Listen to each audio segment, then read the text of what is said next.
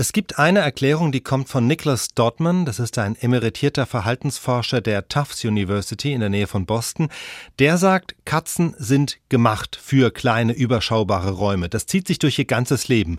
Das fängt nach der Geburt an, da liegen die Kätzchen mit ihren Geschwistern eng aneinander gekuschelt wie in einem Nest und das prägt sie. Dodman vermutet, dass eine kuschelige Umgebung, auch wenn von der Seite irgendwas drückt, dass das bei den Katzen Endorphine freisetzt, Substanzen im Gehirn, die Glücksgefühle auslösen.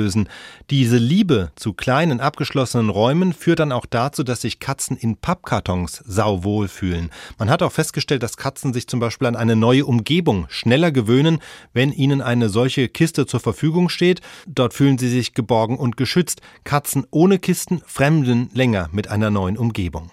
Die Liebe zu abgegrenzten Räumen gehört also zum Verhaltensrepertoire der Katze und aus diesem Grund macht sie es sich dann eben auch in einem aufgeklebten Viereck auf dem Boden gemütlich. Das ist zwar kein Pappkarton, höchstens ein schlechter Ersatz, aber immerhin ein Ersatz.